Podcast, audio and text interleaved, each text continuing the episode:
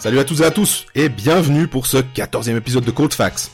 Par la fête en ce moment, Genève s'est quelque peu rassuré en signant un succès probant contre Fribourg au Vernet.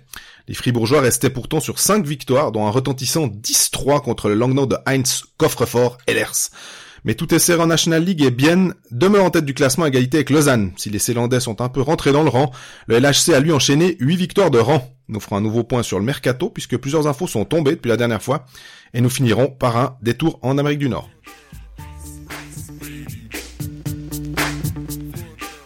Salut Greg. Salut Jean-Fred, ça va? Ouais, ça va bien. On a vu un, un match un peu euh, un peu spécial hier au Vernet. Je crois que, enfin un peu. Tu y, étais? Ouais, j'étais au match, j'étais au match euh, un peu spécial, je sais pas trop co- comment dire.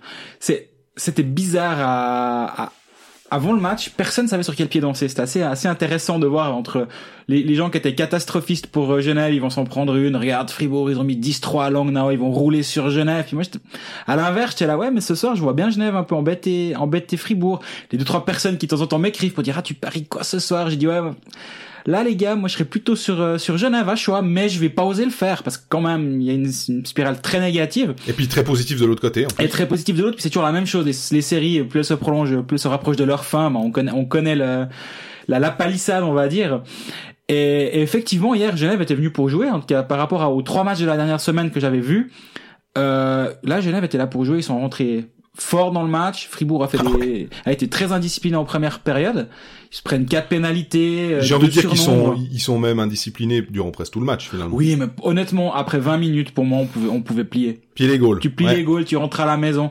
Il y a que 2-0 dans, dans les fêtes, mais dans le jeu, tu vois qu'il y a, il y a ce, c'est ce soir-là, c'est, c'est Genève qui va gagner.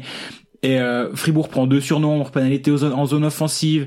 Ils sont très fréquemment hors de position, 16 tirs à 3 sur le premier tiers. Mhm. Franchement, ils se sont fait rouler dessus. Et euh, je, je parlais avec euh, avec des gens autour de la patinoire à la durant le match en disant mais quand même c'est bizarre 10-3 contre Langnau puis là me disait ouais mais quand tu quand tu sors d'un match où tu mets 10-3 où tout roule où t'es dans un trend ultra positif t'es tellement haut dans les émotions recommencer à 0-0 le match d'après c'est un challenge quand même parce que tu dois te remettre tu dois relancer la machine et t'es tellement en confiance et que ça peut être à double tranchant Ouais, tout à à fait. l'inverse, tu peux aussi avoir un peu de la, de la peine à rallumer cette histoire. Et, et c'est un peu ce qui a, ce qui a pu arriver à Fribourg hier. En plus, Fribourg a de la peine à Genève historiquement. J'ai l'impression que chaque fois qu'ils vont là-bas, ils font pas des très bons matchs. Et hier, ça s'est confirmé. Ouais, et puis c'était un peu euh, euh, le 10-3 de Langnau, il était il était beau. euh, dans le sens où euh, bah, c'était le match de où Sprunger a inscrit euh, ce, ce, ce, ce qu'on pourra dire le 600e point, même si on n'est pas forcément d'accord avec cette statistique, on en parlera peut-être après. On en parlera tout à l'heure. ouais. Euh, tout roulait. En fait, il y avait 5-3 après après deux tiers, ça allait bien. Puis le cin- on, on, on sentait aussi que Langnau avait un peu euh, bâché en disant ouais bon voilà. Ce qui est assez étonnant quand on sait que bah, Sellers, qui a d'ailleurs été prolongé jusqu'en 2021 euh, à Langnau, c'est une équipe qui, qui normalement euh, n'abandonne pas facilement, euh, mais là ils étaient, en fait, ils ont vu en face que finalement tout rentrait. C'est quand Drew Miller passait, ça, ça tirait, ça marquait. euh, les, les passes, c'était des tic-tac-toe qui, qui, qui allaient magnifiquement bien sur la palette. Donc, euh, mais pour Fribourg, c'était, euh, c'était, je sais pas si c'était un statement, mais c'était vraiment le, le potentiel offensif. On disait ah bah voilà, là, on a vraiment montré. Surtout que le match d'avant, il y a 6 à 1 contre Davos. Donc il y a Ouais. 6-1, 10-3. Ouais. Là, tu, tu sors sur une semaine où tu fais 16-4 euh, contre contre deux équipes, euh, des concurrents euh, directs. Je sais pas si Davos on peut encore le considérer comme tel, mais des concurrents quand même pour la pour les places en playoff en théorie. Bah voilà, il y a peut-être eu un petit une petite piqûre de rappel à Genève euh, pour euh, pour Fribourg-Gotteron. Après, on peut aussi relativiser un truc. Troisième minute de jeu, Sprunger qui fait son move habituel sur, sur, sur le côté droit. Il allume le poteau. Ouais. Tu sais pas, ça- à ce moment-là, il, il fait, il, est, il tape de l'autre côté du poteau, on va dire. Le Genève actuel qui a, qui a le moral dans les chaussettes, est-ce qu'il, est-ce qu'il, il déroule son match derrière la même chose en étant mené 1-0 après 3 minutes, je suis pas convaincu. Après ça c'est des spéculations avec des si et des mais. Toujours est-il que que ça j'aurais bien aimé voir la, la suite de cette rencontre si ce 1-0 tombe à ce moment-là sur euh, sur le tir de Sprunger, voir comment Genève se- s'en sort ou pas. Ouais, moi, ce qui m'a étonné aussi, c'est que en fait, sans Tom Ernest, le power play de Genève était euh, hyper efficace, quoi. Et pourtant, on sait que c'est le quarterback derrière, que c'est lui qui oriente, puis il a un véritable impact sur le sur cette attaque à 5. puis euh, sans sans lui, ben finalement d'autres ont saisi leur chance. Je vois qu'ils ont toujours à peu près deux types qui viennent gêner devant Berra, euh, avec un, un, gars qui va décrocher peut-être un petit peu plus euh, dans le slot, et puis un autre qui reste tout près du, du gardien. Fait ça très très bien. Exactement, il a, il, il, en a, il en a profité pour marquer un. Il marque le premier but et sur le deuxième but, on a l'impression que que Berra se trouve un peu mais en, revoyant le ralenti bah en fait t'as t'as Doué devant devant les yeux puis là c'est un écran large quoi. Donc euh, tu, tu, peux tu peux te brosser pour voir le départ du puck puis derrière en full HD quoi c'est voilà, c'est ça.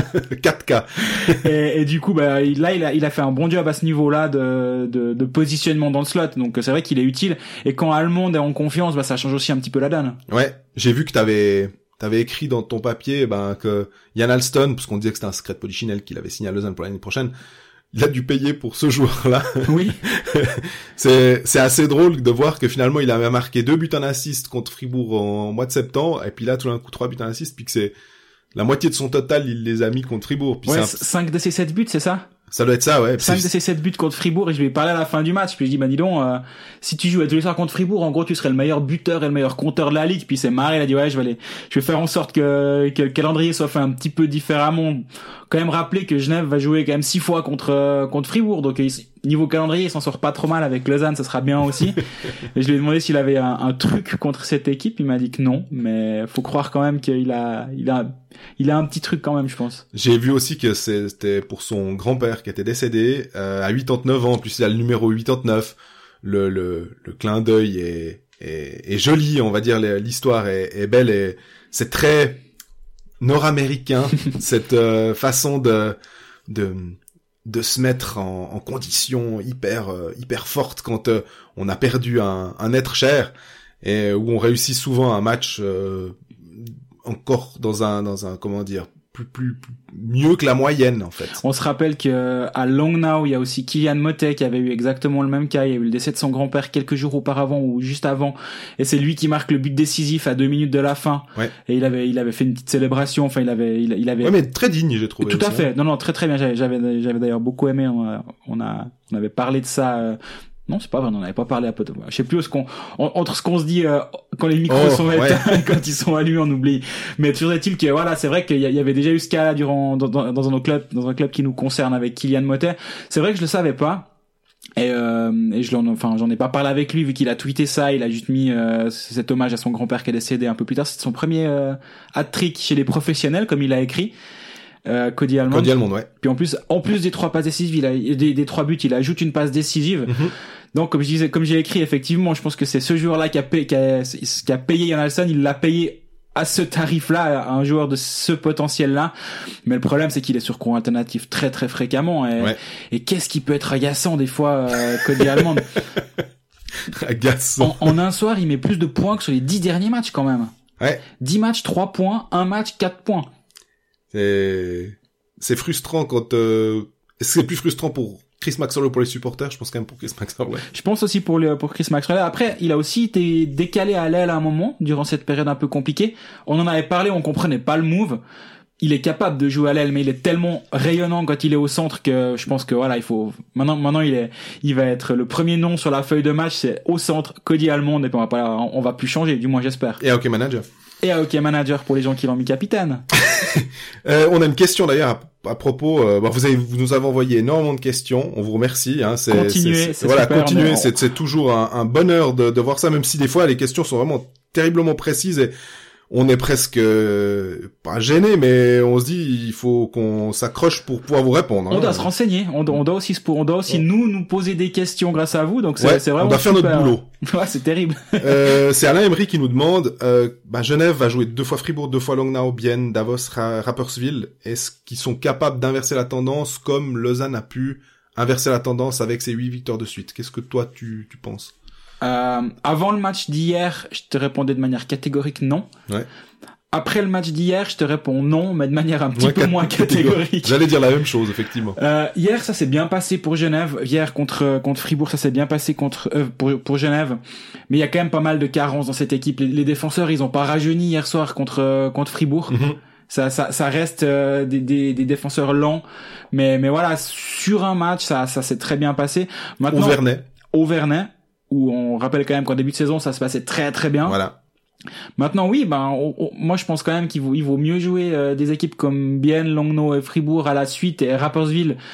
Puis là tu peux engranger quand même pas mal de points en plus des adversaires directs. Si s'ils prennent trois points à Langnau, bah c'est c'est vraiment un pas direct parce que si on regarde le classement, faut pas se leurrer, c'est sur Langnau qu'il va falloir remonter. C'est pas c'est pas sur Lugano et Zurich, euh, les clubs qui sont là entre deux. Qui sont éliminés en plus en, en Champions League et qui n'ont plus besoin de jouer cette compétition déjà. En plus, Donc, euh, Donc oui, les matchs contre Langnau, ils sont ils sont clés. À, à choix, au- autant même lâcher des points à Rapperswil pour battre Langnau derrière, quoi, Ouais. si si s'il faut dire. Mais euh, c'est un moment critique pour euh, pour Genève jusqu'à la pause équipe nationale. Là, ils sont ils sont sur la corde raide et puis si ça se passe mal, ces ces cinq six prochains matchs, là on rappelle ils vont à Bienne vendredi, ils reçoivent non, ils vont ils reçoivent Bienne vendredi et ils vont à Fribourg samedi. mhm. Déjà là, ben, ok, ils vont pas dans la bonne direction contre Fribourg euh, mardi, mais va, va, va falloir confirmer parce que gagner un match sur deux, ça va pas les sortir de la panade. non, c'est clair. Euh, même si ça fait un match sur deux, ça fait un point et demi. Euh, mais pour ça, il faut déjà avoir eu au moins un point et demi avant pour être sûr. que- Exactement. voilà. Euh, mais on a vu, lu, entendu que Chris Maxwell était euh, potentiellement remis en, en question. Euh, Est-ce que là, avec ce 5-0, il a montré que, ouais, jusqu'à preuve du contraire, le boss au Vernet, euh, il sait encore comment faire. Écoute, euh, j'en- j'entends quand même pour la première fois des gens qui, des, des gens, je, dis- je dis pas, des gens qui tapent sur les tambours, euh, des- gens qui, qui, qui connaissent un peu l'intérieur du club, qui, me- qui me disent, écoute, là il est plus intouchable, alors que c'était c'était aberrant dans- de, de remettre en question Chris Maxwell d'oser même auparavant. y penser. Voilà. Là, on me dit, écoute, il est plus intouchable. Euh, j'ai parlé avec le président Laurent Strawson euh, durant le week-end en disant, mais attends, attendez, là, il, y a- il va se faire virer votre coach bientôt, non? Puis il m'a dit, non, non, alors c'est c'est pas une, c'est pas une thématique. Et je sais que très souvent, quand, quand, quand un président dit, ah, on va pas virer le coach, il y a tout le monde qui dit, ah, ça veut dire qu'ils vont le virer dans les deux semaines. Enfin, je, je, je vois, je vois pas la chose comme ça, en tout cas pas dans ce cas-là. Par contre, c'est une évidence que cette semaine, elle était capitale pour Genève, mais aussi pour Chris Maxwell. Je pense Qu'elle que- était, qu'elle est finalement. et qu'elle est toujours, bien sûr, parce que si s'ils font trois matchs, trois points, euh, ça, ça va pas les sortir de, La gonfle. de la gonfle, vraiment pas. Donc, on peut imaginer que Chris Maxwell se fasse, se fasse euh, virer ou se fasse destituer du poste de coach pour Je être ce terme, je seulement- pense que... seulement directeur sportif. Après, pourquoi pas? Moi, moi, c'est vraiment une option qui existe actuellement à Genève, alors qu'elle n'existait pas auparavant. Mhm, C'est drôle d'ailleurs de se dire que euh, les, les, les deux personnes, les deux entraîneurs qu'on peut remettre un peu euh, en ce moment en question, c'est Arnaud Delcourteau et, et Chris Maxwell, qui sont les types. euh, bah, tu parlais de Julien Sponger euh, dans notre métier, on les a, on a grandi avec Julien Sponger qui marquait des, qui marquait des buts à, Un à but, assist à chaque fois. Voilà. Bah euh, nous de notre carrière de journaliste euh, à peu de choses près, on a euh, Chris Maxwell qui est entraîneur de Genève et on a euh, Arnaud Delcourteau qui est entraîneur de Davos. Quand, quand on fait les télégrammes, on sait, on sait. Moi, je mets tout le temps le, le nom de l'équipe, le nom, le gardien titulaire. Après, je mets tout le temps entraîneur deux points. Puis tu sais que quand t'es à Genève, c'est c'est pavlovien, quoi. Tu mets entraîneur deux points Chris Maxorley. Et, si ça, ça venait à changer, ça fera bizarre de devoir mettre un autre nom à ce moment-là. D'ailleurs, Woodcroft, il m'a fallu, je pense, trois mois pour arrêter de mettre Chris Maxorley euh, entraîneur. Et, si ça se trouve, peut-être qu'une fois, je me suis planté l'année dernière. Je me sais, je sais pas.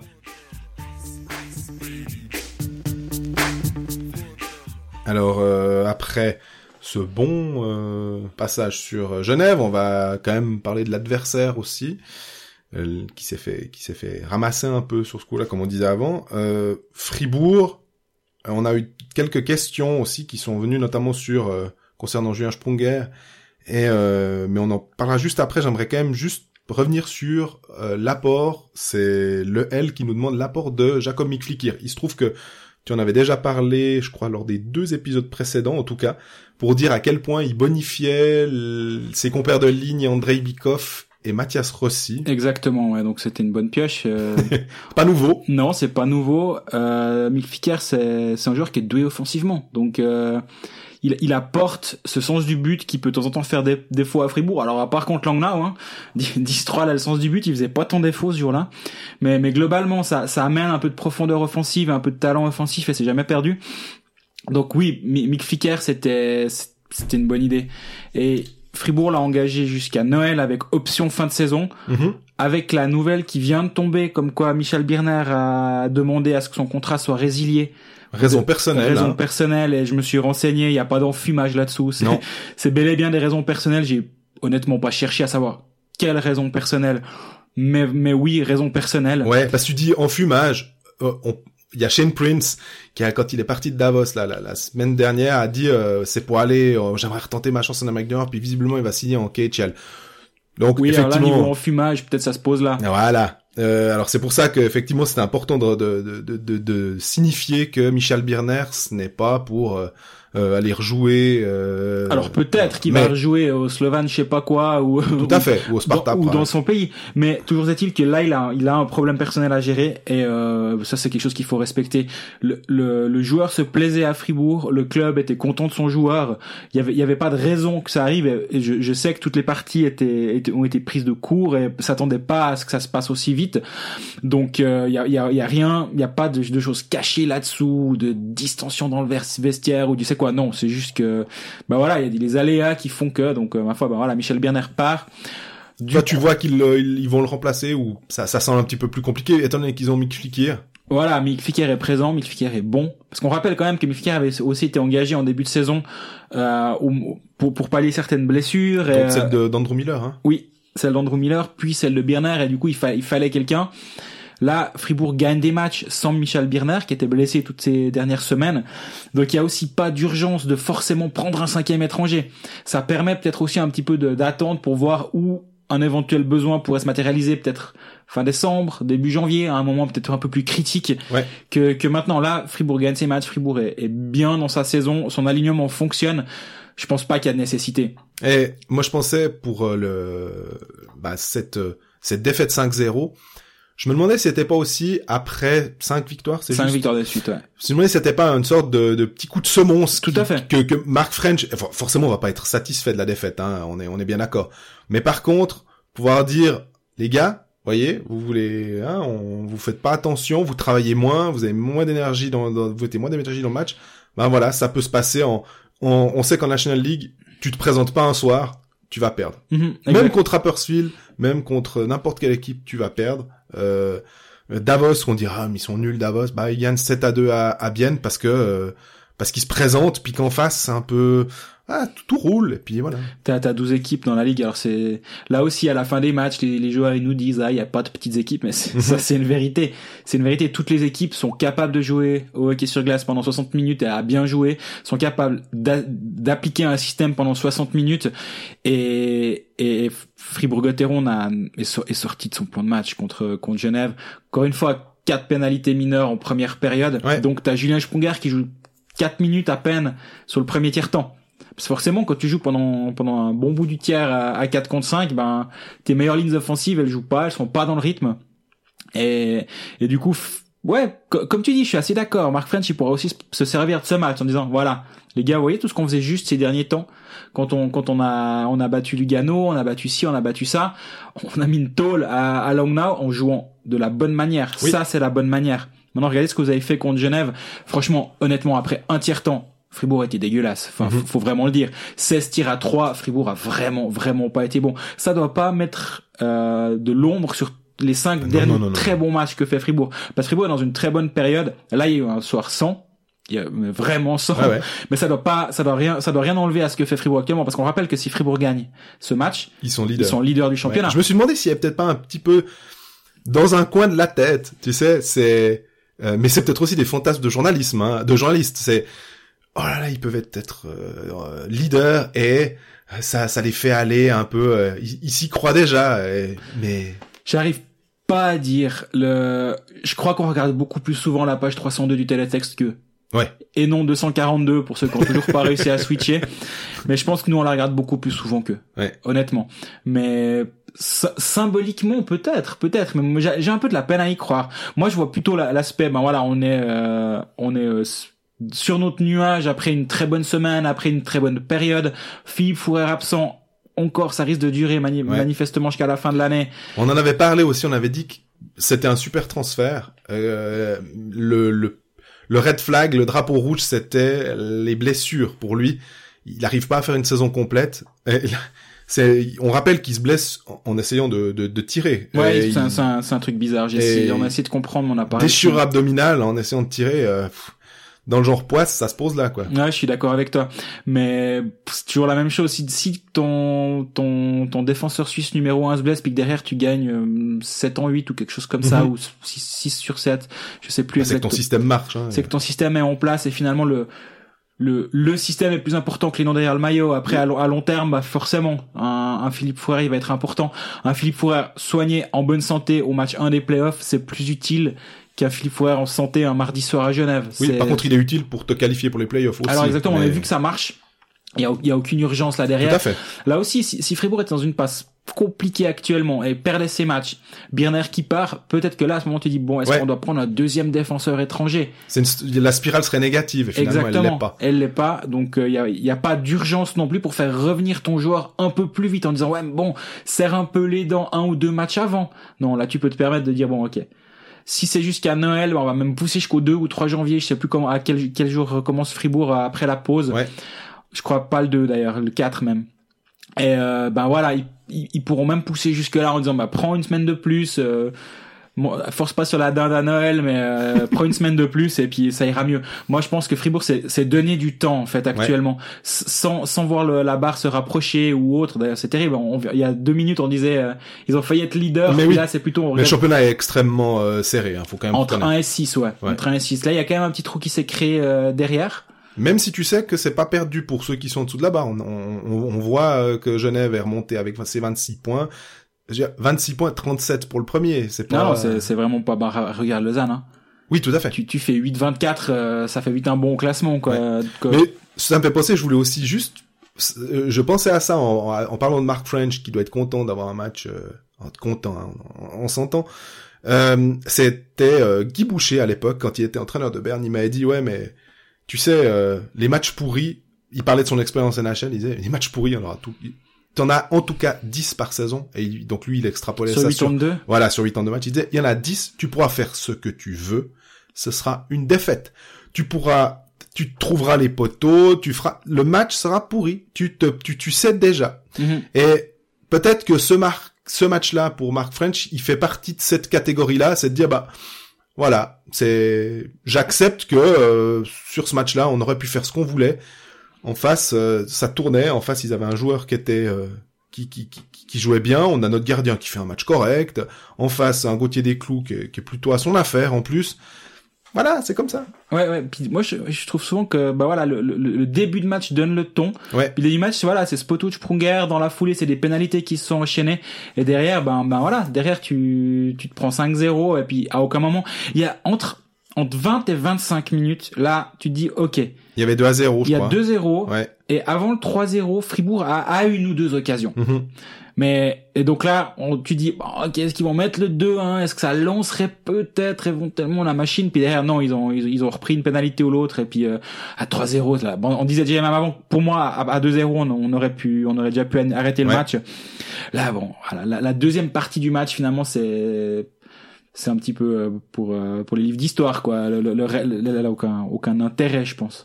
Euh, par contre, ce qui a de l'intérêt, c'est Julien Sprunger, euh, c'est Marcus Marquis qui nous pose la question, est-ce que... euh, je vais répondre d'abord. hein. Est-ce que Sprunger peut intégrer le top 5 de l'histoire de la National League? On rappelle juste que selon les statistiques des clubs de la Ligue, il en est à 600 points. On n'est pas d'accord, Greg expliquera un peu pourquoi nous on n'est pas d'accord là-dessus. Ce qui est sûr, c'est qu'il a 258 buts, il a 512 points à l'heure actuelle en saison régulière, je Donc, il y a précise. plus d'un but, plus de buts que d'assists. Faudrait vraiment qu'il Ouais, remette en deux assists parce que ça, C'est son c'est côté métronomique de 1-1, là, il est en train de- prendre un, un coup. Euh, la cinquième place, c'est Roman Weger. Alors pour ceux qui se souviennent un peu, mais ça c'est c'est c'est ceux qui sont comme moi âgés de de plus de de 35 ans. Euh, c'est un joueur de Cloton, euh, quadruple champion de Suisse à l'époque où Cloton dominait tout.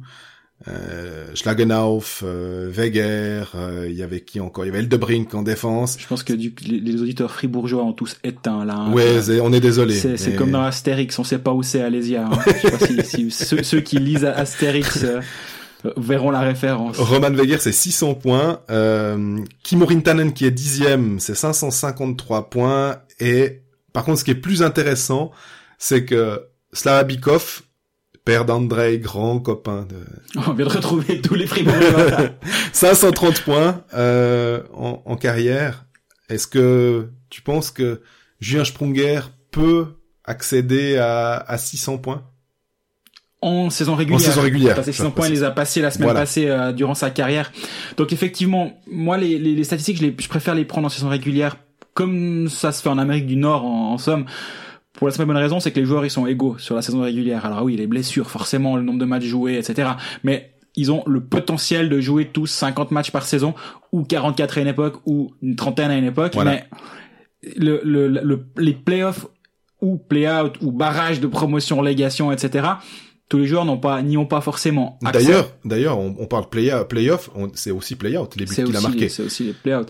Puis quand tu, quand tu vas planter des goals euh, à, À Ambry, euh, quand il y a- dans, dans des matchs qui servent à rien, Voilà. bah, je, trou- je trouve que ça, ça, rela- ça, relativise, ça relativise pas le fait que Julien Sprunger a, a une carrière extraordinaire. Voilà. Mais par contre, je trouve que les, les 512 points en saison régulière ont beaucoup plus de valeur que ce qu'il a pu faire dans la post-season, on va dire, Oui. que ce soit en play-off ou en play-out.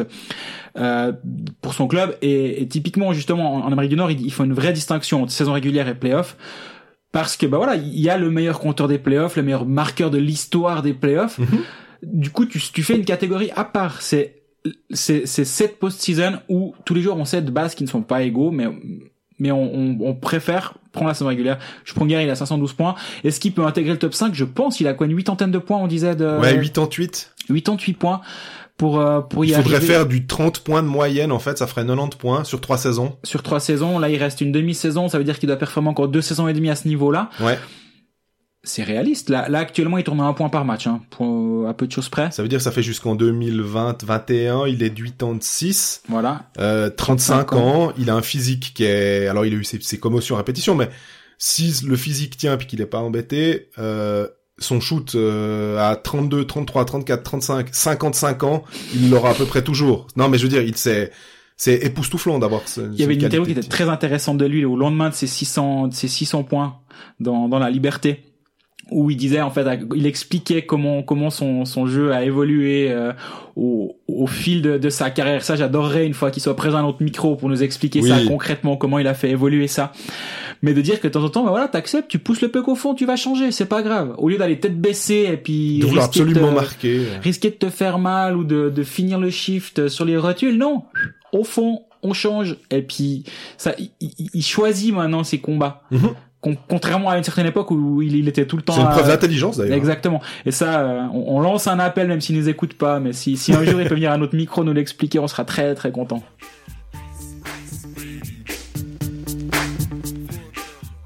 Alors après l'actualité la plus chaude, puisque c'était le seul match de National League euh, qui avait lieu euh, mardi soir, on va s'intéresser un petit peu à Lausanne. On va commencer en fait directement par une des, des questions qui nous a été posées. On a, on a trois questions qui ont été posées sur le Lausanne Hockey Club. Alain Emery qui nous dit euh, est-ce qu'Alston a, pas devant lui un grand chantier plus complexe cette année, euh, sous-entendu pour l'année euh, 2019-2020, hein, puisqu'il n'aura entre guillemets que 10 attaquants et 4 défenseurs? J'ai envie de lui répondre oui, mais trois gardiens sous contrat.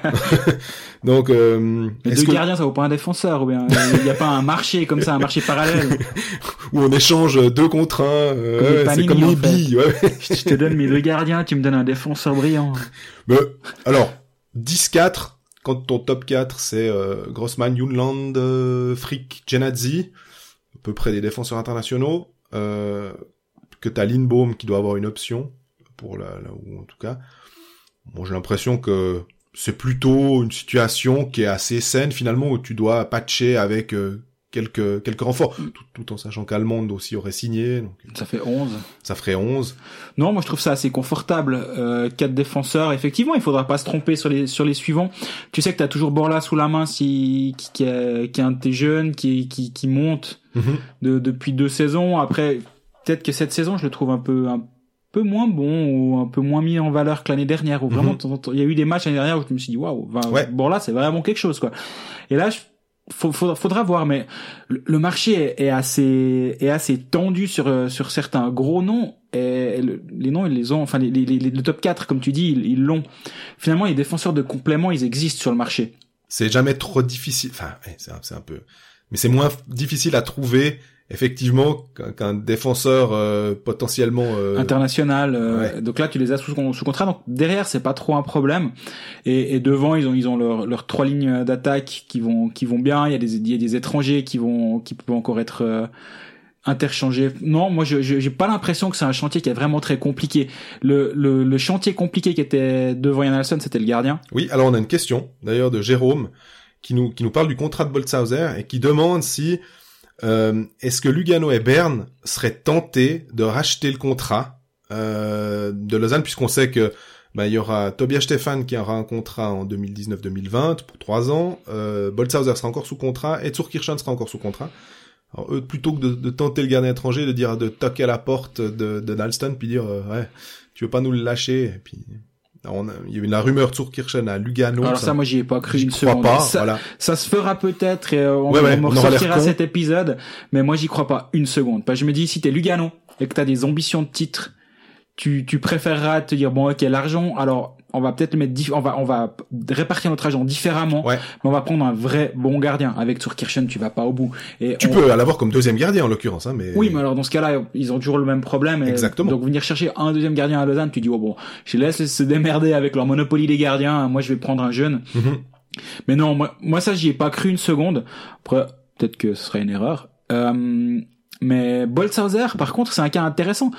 Parce que là, il fait, il fait vraiment une très très bonne impression ces derniers matchs, même depuis le début de saison. j'aime bien que tu dises une bonne impression et pas une bonne saison parce que euh, les gens ont tendance à dire une bonne saison. Ouais, mais c'est l'échantillon, il est quand même relativement restreint. Hein, Exactement. Même si c'est pas un gardien. Et on rappelle que ces quatre premiers matchs, ils les avaient tous perdus. Alors, Ouais. on l'avait dit, hein, il n'était pas forcément en vain. Il va- fautif. ils vont perdre 2-1 à Zurich avec euh, Boltzhauser au but. Mhm. Bah, tu peux pas dire ah, le gardien nous a plombé le match, quoi. C'est une évidence. Donc là, il fait sur sur les, les- la dizaine de matchs qu'il a qu'il a eu, bah ça se passe bien. Il, il a une très bonne statistique. Il, il est il est fiable. Ouais. J'ai j'ai quand même l'impression que c'est un gardien qui est, qui relâche moins de puck, qui a, qui dégage une plus grande sérénité. Moi, j'ai cette impression-là, en tout cas depuis le- la tribune quand quand je vois Lausanne. Mais pareil, c'est mais mais mais c'est basé sur finalement pas grand chose. Mais, mais du coup, de ce que je sais, ou ce que je crois savoir, il y a plus de... ch- Enfin, le, Lausanne a accepté que Zurkirchen commence à prospecter en disant, bon ben, effectivement, quoi, l'année prochaine, t'es pas là. C'est, c'est une évidence. Ou du moins, ça devient un peu bouché ton horizon chez nous. Donc, euh, Zurkirchen pourrait partir plus facilement que Boltzhauser. Maintenant, il y a une autre question. Boltzhauser, il a 25 ans. Ouais, il, peut-être, il aimerait peut-être être numéro un. Il aimerait être numéro un. Il a encore pourtant un contrat à Lausanne euh, à, à, à honorer. Mais s'il va vers Yann il fait, écoute, euh, moi j'ai j'ai pas d'infos, hein, attention. Ouais. Mais s'il va vers Alston puis il dit, écoute, euh, bah il y a, y a Niffler à, à Rapperswil par exemple qui est en fin de contrat. Rapperswil cherche un gardien, il me veut le moi. Je, dis- je dis Rapperswil, mais ça peut être Lugano comme Berne, hein, j'en sais rien. Tout à fait. Est-ce qu'Alston vraiment va garder chez lui un, un gardien qui, qui sera à la doublure de Stéphane? Et on rappelle que Stéphane, s'il joue en dessous de 40 matchs sur une saison, il se sent pas bien, quoi. Donc, euh, je sais pas, je, je, je peinerais à voir euh, une solution où, où tout le monde sera content dans cette situation, sauf, sauf si, euh, si Lausanne a déjà un confiance en Matteo Ritz, leur euh, actuel troisième gardien, qui est un jeune qui qui progresse, international junior, donc euh, international M20, Bon, il y a Timur Chianov aussi, euh, le, le jeune Oui. euh, russe. euh, Enfin, à licence suisse. voilà. Euh, mais c'est très très jeune. Hein. Là, on, on- c'est sculpture sur nuage, comme dit notre ami euh, Yves. C'est c'est c'est quand même. on- C'est c'est c'est trop loin. Enfin, faut. Ouais, je suis d'accord, mais du coup, est-ce que tu peux pas dire bon, ok, on a on a Tobias Stéphane, assurance sur 40 matchs. On, on sait qu'on on peut on peut donner 10 matchs de Liga à notre numéro 2 qui pourrait être Matteo Ritz. Est-ce que finalement tu prends pas ce risque-là? Ou ce risque, c'est un sacré risque hein, parce Mhm. qu'en théorie, Lausanne est, est amené à jouer le haut du tableau. Donc de, de voir euh, de voir Zurich qui donne des, des matchs à, à un jeune par le passé avec Soulander quand il faisait venir gentiment Flueller dans Ouais. l'alignement. Euh, Ce qu'ils ont fait avec Schlegel aussi. Exactement. Cette saison, Zug fait aussi jouer des matchs au, au numéro 2. Fribourg l'a fait avec Weber. Pas de raison.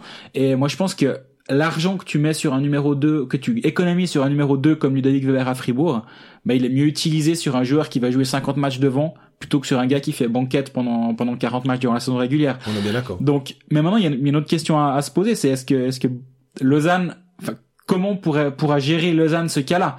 Est-ce qu'ils vont avoir une contrepartie ou est-ce que c'est juste, bah, on a une obligation en moins et donc on On économise le salaire. on économise le salaire. Est-ce qu'ils ils le vendent Est-ce qu'ils vendent le contrat à un autre? Enfin, Ça, c'est vraiment un, un cas que, que va devoir gérer Ian Alston.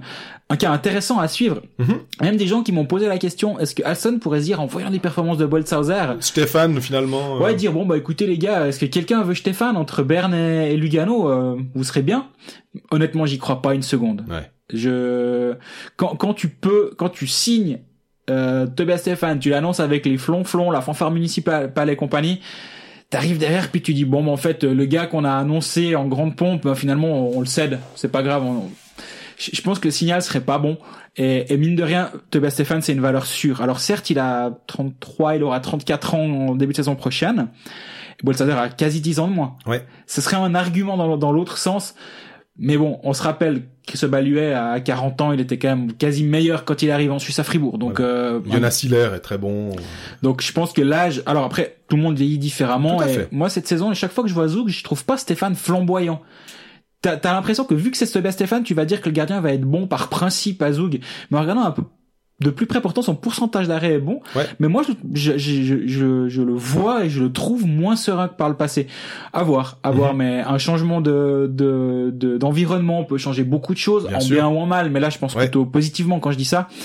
Donc euh, le cas des gardiens à Lausanne va être marrant, tout comme le cas des gardiens à Genève va être marrant Mhm. parce que parce que là ils vont ils vont avoir un problème avec Robert Mayer. Ouais. Donc euh, ouais le il y a, a un- au moment où Stéphane Lausanne à, dans un épisode de Colfax je me je, regrette presque que le, le carrousel des gardiens n'ait pas eu lieu vu que le, le premier domino est tombé et puis que tout va un petit peu s'arranger. En fait, pas du tout. Quand on, se, revoit deux, mois plus tard, on en reparle deux mois plus tard et puis t'as t'as Robert Mayer qui se retrouve avec un long contrat mais qui joue plus. T'as Desclous qui est prolongé. À l'inverse, t'as Lausa- Lausanne qui fait son Monopoly qui qui a encore pas trouvé de solution pour Surkirchen et Boltzhauser. Schlegel qui attend de faire sauter la banque. Schlegel qui va être intéressant à suivre clairement. Est-ce que est-ce que Berne voit en lui un, un successeur euh, parce que Berne fonctionne quand même par dynastie. Disons, Ouais, il, y a, il y a- eu Tozio, il y a eu Burer. euh, maintenant il y a Genonis. Ils, ils, ils prennent pas un gardien pour pour une année euh, puis ils, re- ils rechangent en général. Est-ce qu'ils est-ce qu'ils voient en, en Niklas Schlegel leur gardien des dix prochaines années? Ouais. C'est ce serait intéressant. Ce sera intéressant à voir.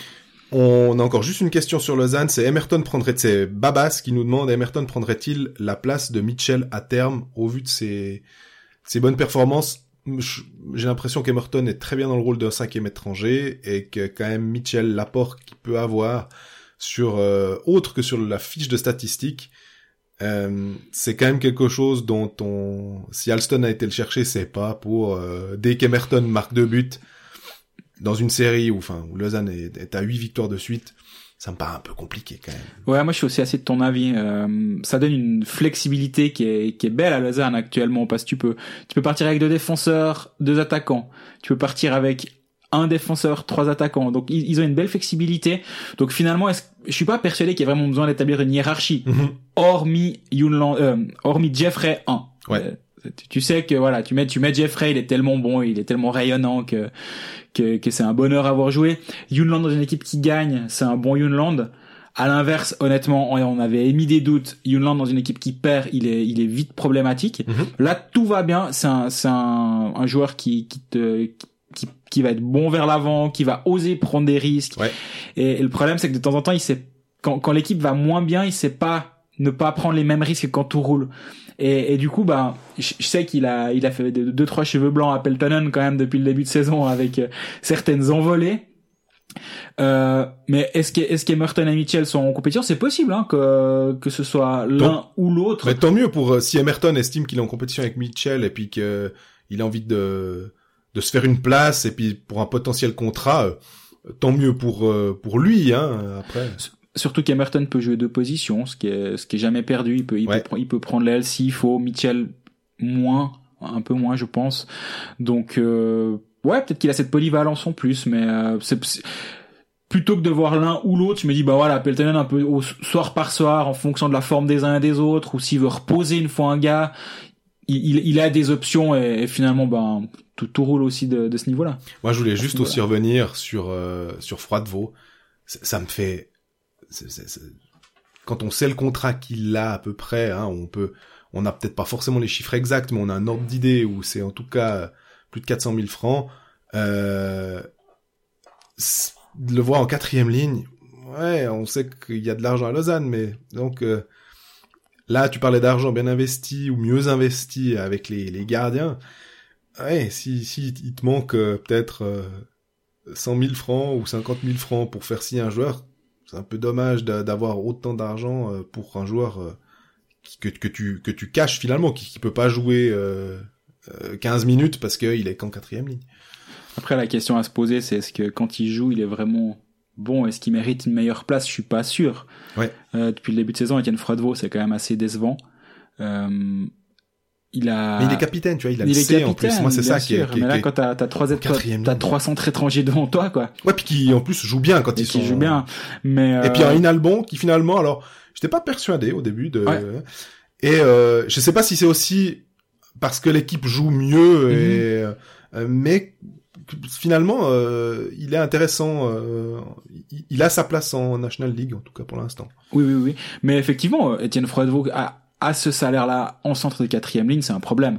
Et, et là aussi, c'est toujours la même chose. Est-ce que, est-ce que Alston va, va être content de cette situation-là? Est-ce qu'il se dit, bah voilà, tant pis.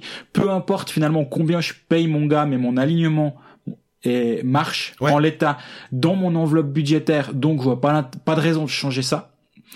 Quand on joue, on joue qu'avec deux centres étrangers, ben voilà, j'ai mon centre de troisième ligne.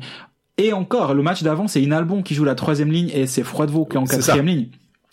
Donc même même avec deux centres étrangers, il a il avait inversé. Alors est-ce que c'est pour ré- répartir un peu mieux les forces sur quatre lignes, c'est possible aussi. Et qui se dit ben voilà, est-ce qu'un est-ce qu'un froid derrière Inalbon va peut-être plus me tenir cette quatrième ligne?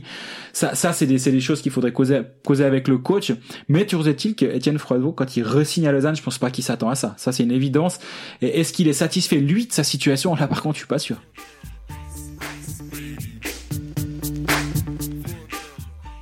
Alors, il reste un club roman, euh, Bienne, euh, le leader, avec ses 37 points, mais qui a perdu deux derniers matchs, euh, ces deux derniers matchs. Claude Lavanchy qui nous demande si bah, Steinegger qui annonce un budget proche de ceux de Langnau et Ambry. Est-ce que c'est vrai? On a eu notre euh, collègue, confrère, ami Jérôme Renard qui a un petit peu euh, répondu de manière euh, euh, caustique. Ah, s'ils ont un budget, si Ambry et Langnau ont un budget de 16,5 millions, c'est vrai. Euh, je pense que tu es assez d'accord avec Jérôme. Euh, oui, oui. Bah alors les budgets c'est toujours un peu la même chose. Ouais, On a- on parle de quoi? Hein Ouais, et, et qu'est-ce qui est hors budget, qu'est-ce qui est dans le budget, qu'est-ce qui... Tout le monde a le plus, plus, budget, plus petit budget de la ligue, sauf Lausanne, hein, si t'écoutes les gens. Lausanne a un budget de 137 millions, alors que tous les autres, ils payent, ils payent en chèque réca les autres, et leurs joueurs. C'est difficile de savoir, franchement, et... il- euh, Bienne gère pas mal son argent, j'ai l'impression, et, et, et sait flairer certains bons coups. Et ils vont chercher Jason Fuchs à Ambry, ils le payent pas, des, ils le payent pas. Le, le prix qu'Étienne Froidevaux, à mon avis, j'ai pas le chiffre. Moi non plus, mais j'ai, l'un des deux, mais pas les deux, donc je peux pas. C'est de la spéculation, mais elle elle me semble juste. Jason Fuchs est bien moins payé que Étienne Froidevaux, et par contre, il joue, il joue un rôle beaucoup plus en, en, en lumière que Étienne Froidevaux. Par contre, quand ils prennent Damien Ria, euh, ils acceptent de mettre aussi un petit peu plus parce que c'est un, un international et tout, mais c'est c'est calculé quoi. Voilà, Brunner aussi. Voilà. Maintenant, Brunner aussi, je pense pas qu'il est pas, il est pas venu euh, pour euh, pour le bord du lac, quoi. D'ailleurs, il y en avait un à Lugano, donc il n'y avait pas besoin de changer. Euh, c'est c'est toujours dur à dire les budgets, franchement, mais je suis sûr, il y a de l'argent à bien. Enfin, faut pas, faut Voilà. non plus pas se cacher. Et je sais qu'on on, on le disait avant la saison, au bout d'un moment, il faut arrêter de se cacher d'avoir un peu d'argent pour Lausanne. Puis j'avais dit c'est un peu ce côté protestant, on n'ose pas montrer qu'on a de l'argent alors que les catholiques ils font des églises en or quoi. C'est un Mhm. peu c'est un peu l'impression que ça que ça me donnait. Et, et là aussi bah il y a de l'argent à bien. Ils ont ils ont une nouvelle patinoire, ça marche bien. Leur Ouais. patinoire elle est bien remplie, le VIP il est il est bien rempli. Et historiquement ça ça a jamais été un club, enfin ça, ça a toujours été un club qui a, qui a toujours fait avec les moyens qu'il avait à Tout à fait. disposition. Je les vois pas flamber actuellement euh, sous prétexte qu'ils ont gagné des matchs en début de saison. Par contre, ils ont plus de moyens et ils les utilisent.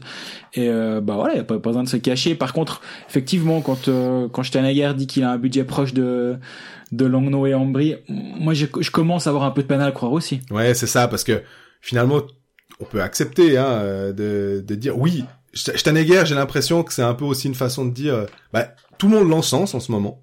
Il est, il fait partie euh, euh, d'une euh, sorte de case de directeur sportif, on va dire. Tout ce qu'il fait, de toute façon, c'est à peu près bien, parce qu'il a fait des très jolis coups.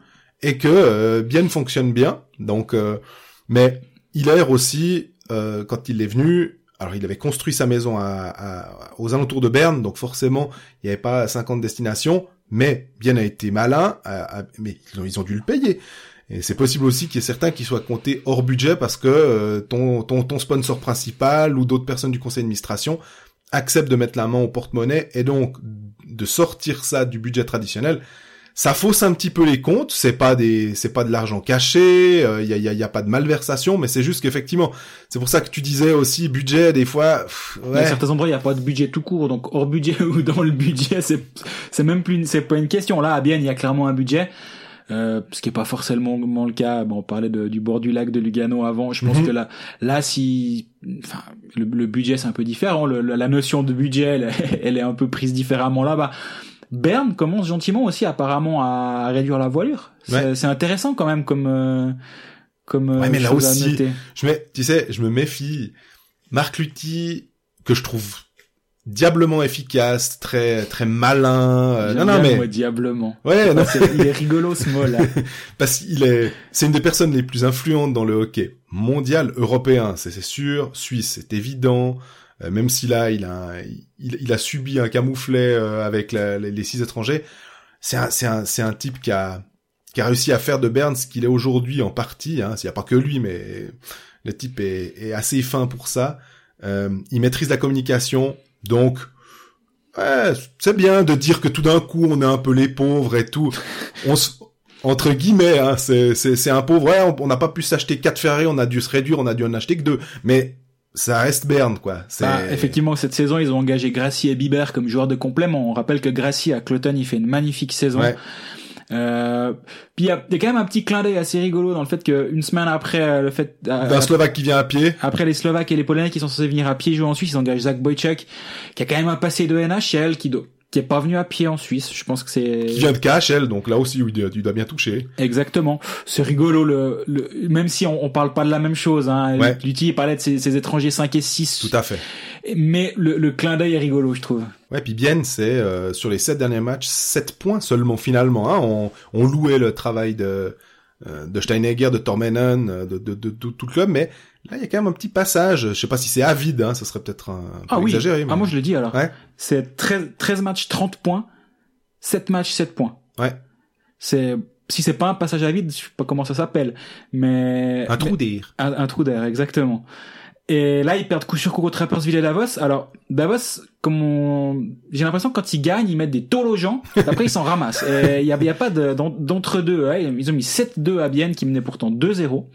Il méritait d'ailleurs de battre Lausanne, je pense. Hein, Ouais. le- la veille, ils perdent un zéro, mais ils jouent mieux que, que Lausanne, et Bon, là, les- Lausanne a gagné. Les parieurs étaient quand même contents, mais oui. Ouais.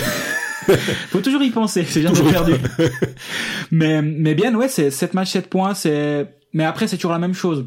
Il y a, il y a des, dans, dans une saison, il y a des pics de forme, il y a des, il y a des, il y a des temps forts, des temps faibles. Là, c'est un vrai, vrai temps faible actuellement.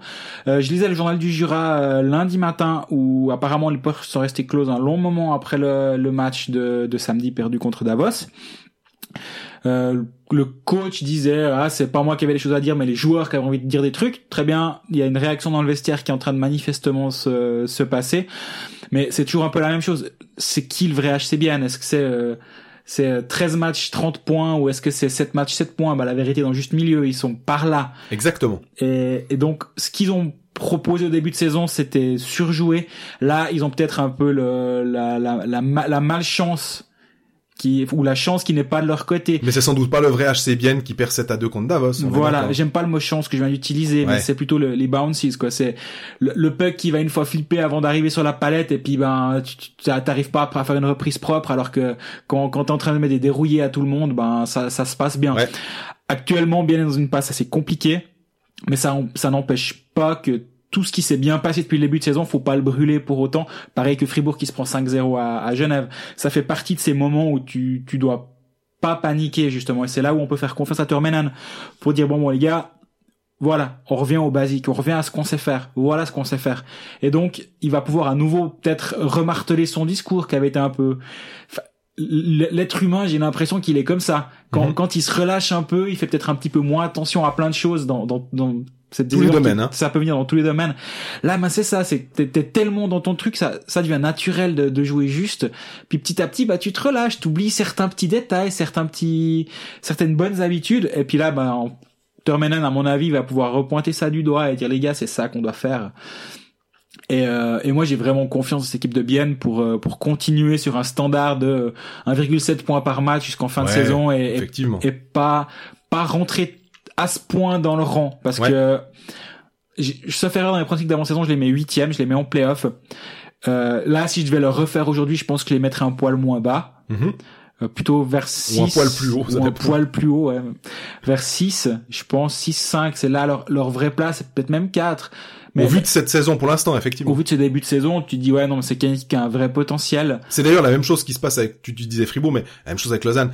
Huit victoires, très très bien, hein, mais c'est pas le, c'est c'est pas la norme. Euh, Il Ouais. y a un moment, il y aura, il y aura un match qui sera, euh, qui sera raté, et puis euh, Puis il faudra des- savoir se relever de ça. Exactement. Puis il y aura des défaites à l'extérieur. Puis tu, Exactement. tu peux pas aller étaler tout le monde tout le temps. Non. Mais il y a, il y a des, des, des temps forts et des temps faibles. Bien à son premier temps faible de la saison. Euh, ils ont ils ont toutes les cartes pour pour pas paniquer, toutes les cartes en main pour pas, pas paniquer. Un entraîneur qui est brillant, qui vient d'être prolongé, et je pense qu'il y a il y a aucune panique à avoir du côté de Bien. Mais cette match 7 points, c'est vrai que c'est pas il y a pas de quoi paniquer, mais il y a de quoi être avoir un, un petit réveil, dire Ouais. bon ok les gars, maintenant il y a y a on est on est à J à panique moins X match.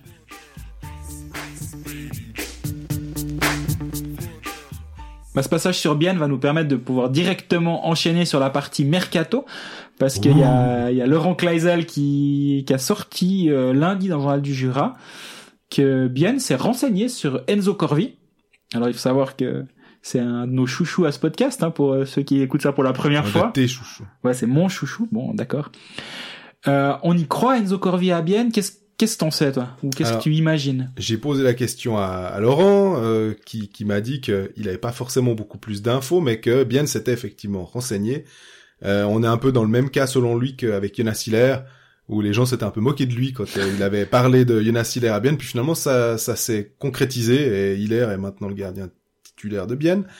Euh, effectivement, quand je t'écoute, toi qui as souvent beaucoup de très bonnes infos, euh, et quand on regarde un peu le, le les, les forces en présence en National League, Corvi, Zug, euh, ça, ça semble assez euh, logique dans la mesure où euh, s'il veut regagner un titre, c'est un peu comme Gregory Hoffman, s'ils veulent regagner des, des titres, ce qu'ils avaient fait avec Davos, mais maintenant on sent que c'est un petit peu plus compliqué. Zug semble être une très bonne adresse avec euh, Genoni, avec Diaz, euh, ils ont signé pas mal de joueurs aussi. Euh, mais maintenant, on aime bien les, dominos, on parlait avant de l'argent mieux investi. Est-ce que du côté de Bienne, euh, on se dit, bon, Marc-Antoine Pouillot, 33 ans, oui, femme zélandaise, très bien, il fait partie des, il fait partie de la famille biennoise, mais euh, on économise euh, X milliers de francs euh, sur son sur son salaire, et puis cet argent-là, ben on décide, on avait fait une offre à, admettons, hein, 500 000 à, à Corvi, et puis euh, eh ben c'était insuffisant et on met 800 000. Et là, tout d'un coup, on rentre dans une fourchette où l'agent de Corvi va dire ouais Enzo, dis donc, il y a bien là, il y a Tormenand, ça marche pas mal, tu serais centre numéro un, est-ce que ça t'intéresserait Et peut-être qu'effectivement, le joueur, alors que l'encre était prête à être posée sur le contrat, que ce soit à Zug ou ailleurs, hein, il réfléchit. Je peux, je peux l'entendre, je peux je peux me dire que c'est quelque chose de peut-être même les deux mais j'imagine assez quand même de se dire bon bah on, on abandonne la piste euh, Pouliot ma foi tant pis euh, on, il cède au chant des sirènes euh, et, nous on prend euh, on essaye de prendre Enzo Corvi C'est pas c'est pas une théorie qui qui est fumeuse en tout cas. Je pense qu'elle est elle est fondée. Moi, j'arrive pas à me l'imaginer euh, pour la simple simplement raison que je suis convaincu qu'il a signé à Zug. mais j'ai pas l'info, sinon vous pensez bien que je l'aurais déjà écrit et j'aurais essayé de sortir l'info en premier, c'est c'est quand même toujours un peu le but. Là, non, si, si je suis pas sûr, et ma foi, encore une fois, on peut me ressortir des trucs, j'ai eu écrit des choses qui ne se sont pas avérées, mais sur ce coup-là, j'ai une conviction que, c'est que ça va se faire à Zoug ou que ça s'est fait à Zoug. Il y a quand même eu ce jeu des dominos assez intéressant. Là, on parlait de- du premier qui devait tomber. Moi, je pensais que les premiers à tomber seraient euh, Hoffman et Corvi. Ouais. Les premiers annoncés, c'est Herzog à Davos, c'est Souris à Lugano dans ce Tout dans cette à fait. espèce de triangle là en, qui a qui a en- en- entre ces clubs. Est-ce qu'il y a un autre domino qui a pas encore été annoncé en amont et, et- mais par contre qui est déjà tombé et que c'est pour ça que, Que le- les- les- ça s'est fait en les fait. autres se sont se sont se sont faits ont été annoncés ont été annoncés très belle euh, liaison au Ouais. passage Malte à propos. euh, Herzog à Davos alors ça on en avait parlé euh, dans notre spécial mercato on avait dit ah il y avait des offres en Suisse romande notamment à Lausanne ce qui ce qui n'était pas erroné Ouais. par contre, alors je pense qu'on va dû me faire le top 10 des clubs dans lesquels va aller Herzog. J'aurais pas mis Davos, quoi, faut être clair. Là, ça m'a, ça m'a pris complètement de court. Ouais. Et euh, je, suis pas- je suis vraiment pas le seul d'ailleurs. C'est intéressant comme signature parce que c'est la première, pour moi, la première grosse signature de Davos depuis très très très longtemps. Mhm. Parce qu'on peut pas dire Pestoni c'est une grosse signature. Pestoni c'est bout de course à Zurich et il prend une Davos prend une chance sur Pestoni en disant viens chez nous on te relance. Mais Herzog, c'est aussi quand même un- d'une certaine manière un peu une relance parce que tu, le disais assez justement. Euh, le nombre de points en ce moment, on s'attendait quand même quand il est passé de quand il est rentré d'Amérique du Nord, qu'il est allé à Zug, puis après qu'il signe à Zurich, donc de nouveau il- là il faisait un step Oui. supplémentaire. Euh, là, sans être dépréciatif envers euh, Fabrice Herzog, c'est quand même euh, un peu euh, une, une façon de se dire bon euh, merde maintenant euh, je- à Zurich je suis euh, des fois peut-être en quatrième ligne. euh, c'est pas une question de salaire, mais moi j'ai envie de jouer. Vous êtes Ouais, gentil. il est pas il est pas content de son rôle, c'est clair. Powerplay et tout et tout. Donc euh, il se dit peut-être qu'à à Davos effectivement, il reste en Suisse alémanique. Ça aussi on l'avait dit quand même. On l'a on l'a on l'a on l'a pas fait tout juste. Mais on a quand même dit que certains joueurs avaient de la peine à passer la même pas la sarine mais la, La limate. Ouais ouais la, la limate exactement. et de fait euh, d'aller à Davos, bah, ça permet de rester un petit peu dans, dans, dans, dans, un cocon, dans une sorte de, de, de, de, situation plus favorable, confortable, euh, d'avoir un entraîneur qui euh, va, va, va te faire potentiellement progresser quand même. Euh, c'est c'est pas c'est pas complètement absurde. On c'est pas on le voyait pas venir, Non. mais une fois que c'est fait, on se dit ouais finalement d'accord. Ouais, je sais pas. Moi, je sais pas si je dis ouais finalement d'accord. Tu vois. Ok. Faut- Après, euh, les, les- avis, hein, mais Bah oui.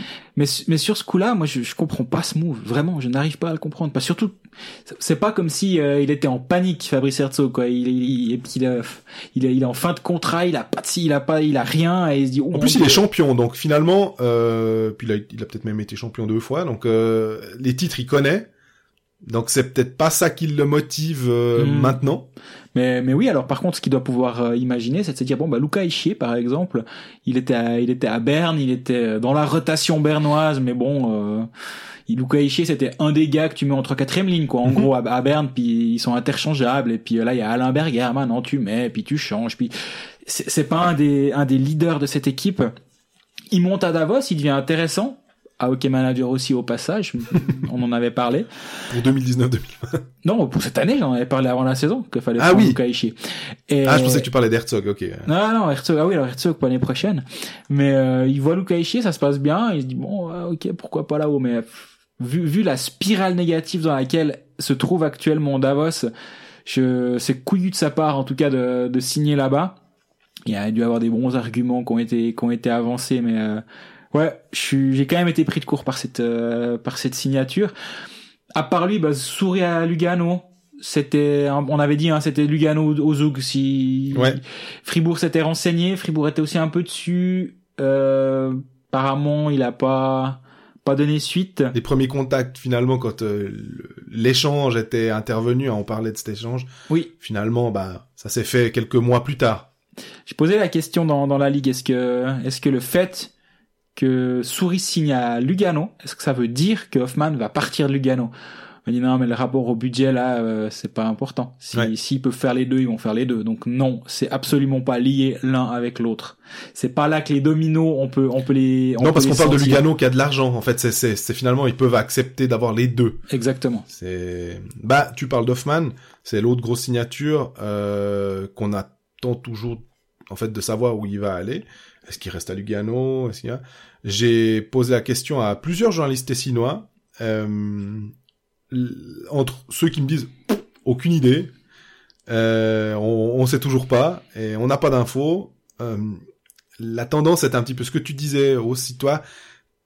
Tu, tu estimais que Zoug, euh, ah, ça pourrait être une adresse quand même euh, s'il reste pas à Lugano. Voilà, on dit toujours qu'effectivement il peut rester à Lugano, mais que là, euh, Zoug, ben Genoni, peut-être Corvi, mais le problème c'est que voilà, on a toujours, on, on, on, on est euh, sur de l'hypothétique. On est sur de l'hypothétique, mais après ils le savent. Moi, je peux imaginer Oui. que Hoffman, il a le numéro de portable de Corby, puis il fait ciao Enzo. Ils euh, ont joué il se- ensemble il à se passe quoi Même si c'est un truc que j'ai appris quand même de plus en plus euh, de, depuis que je fais ce métier, c'est c'est pas des pipelettes tellement entre les, les joueurs. Alors oui, ils communiquent, ils ont des, des, des rapports privilégiés, des connexions privilégiées entre certains. Mais il y a des choses où on, on me dit, mais écoute, vous- on le sait en même temps que la presse, faut pas croire qu'on sait tout sur tout. Et, et je trouvais ça assez intéressant. Par contre, dans un move de carrière comme pourrait faire Hoffman en se disant, bon, Zouk, je sais qu'ils sont sur Corvi. Je pense que s'ils signent, je vais aussi parce que bah là, Genoni, Corvi, il y a Diaz, il y a, Ouais. il y a une vraie équipe qui est en train de se mettre Oui, en une place ossature qui est solide. qui est très solide. Ouais, je vais aller. Donc je la, je, je vais faire en sorte de savoir comment lui va faire et puis savoir si Zouk peut nous signer les deux et si oui, ben là, là peut-être que ça, ça peut exister.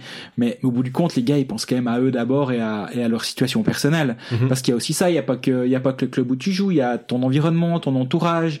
Il y a ta maison où tu vas Ouais. vivre ou enfin il y a vraiment il c'est pas que la c'est pas que la, la surface de glace quoi il y a il y a plein d'autres paramètres qui doivent entrer en ligne de compte et ça ils pensent à Et lui le ton, joueur enfin, ton conjoint aussi, hein. euh, que- Est-ce qu'on peut euh, avoir un, un métier, enfin, c'est quand même pas euh, anodin. voilà.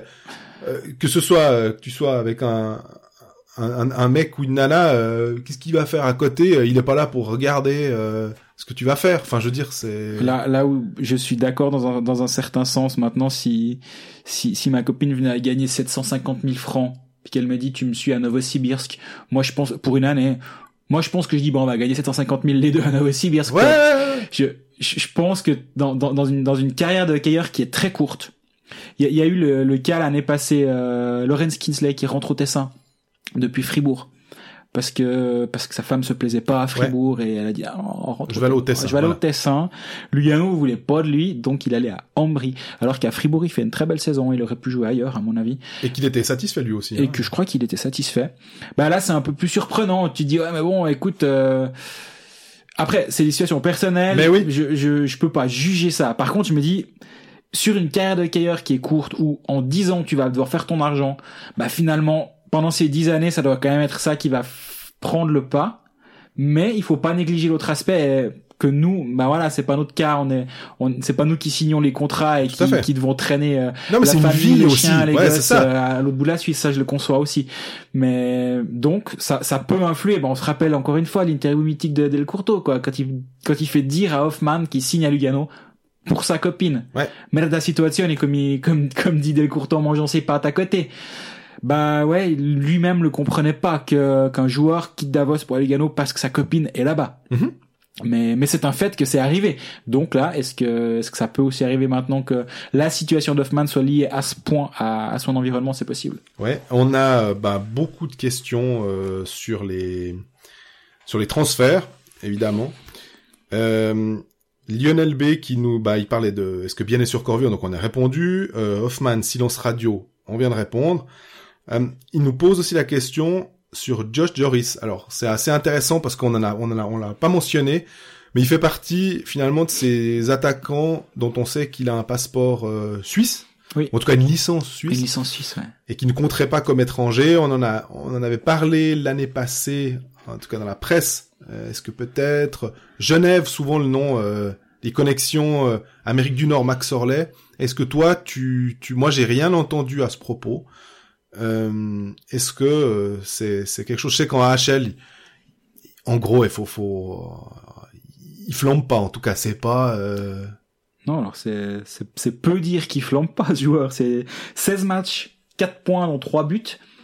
Euh, c'est, est-ce, que vraiment tu casses ta, ta tirelire pour, pour lui actuellement? Je suis, pour cette production-là, je sais pas. Je, je- moi, je l'ai jamais vu jouer, hein. Je suis vraiment emprunté ouais. pour parler de ce joueur. Euh, il a un bon, il a un bon gabarit. il, il est, il est droitier, il a, il, il a, il a deux trois petits. Ouais, puis il a un âge encore, il, est, il a moins de 30 ans. Il a, il est de 1990, ouais, il a Voilà. 28 ans. Donc je- là, là, il faut faire confiance au directeur sportif. C'est, c'est souvent, c'est souvent la même chose. Moi, les, les discussions, discussions que j'ai, il y en a qui sont pas du tout intéressés à ce cas-là, de ce que je sais. Il y en a qui, qui sont un peu, un peu plus chauds justement. Ça, c'est de l'évaluation personnelle. Ils font les coups de fil nécessaires au coach. Ils sont pas intéressés aussi peut-être à cause du prix, peut-être parce que, que- si ça part directement à, on va dire à, je sais pas moi, à 400 000, Mhm. 500 000, le mec dit ouais mais attends, est-ce qu'on est, moi je suis pas sûr de sa production, donc euh, non, je prends pas le risque. Puis l'année passée, il joue quand même 40 matchs de NHL, Ouais. euh, dans un rôle beaucoup plus défensif. Il est, il a un bosseur, gratteur et tout ça. Est-ce qu'il pense qu'il peut se faire une, une place et avoir une niche en NHL dans un rôle comme ça et donc continuer à, à espérer toucher à, à quelques centaines de milliers de francs, un poil moins qu'un million? Là, il est à 650 000 son contrat NHL. NHL. Ouais.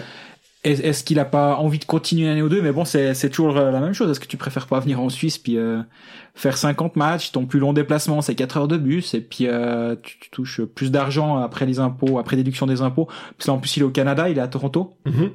donc les impôts c'est quand même compliqué. euh, Ouais, ils ont des taxes. euh, ils sont à 50%, sauf erreur. Donc euh, 650 000 s'il joue en NHL, hein, il y joue pas.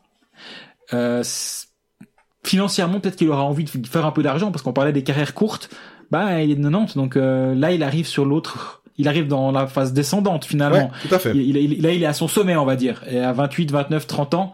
Mais là, il va gentiment aller dans, le- de, de l'autre côté. Donc, euh, possible qu'il vienne en Suisse. Maintenant, c'est le running joke à, à Genève. J'ai l'impression que ça fait trois ans que toutes les années, on dit ah à Genève peut-être, et je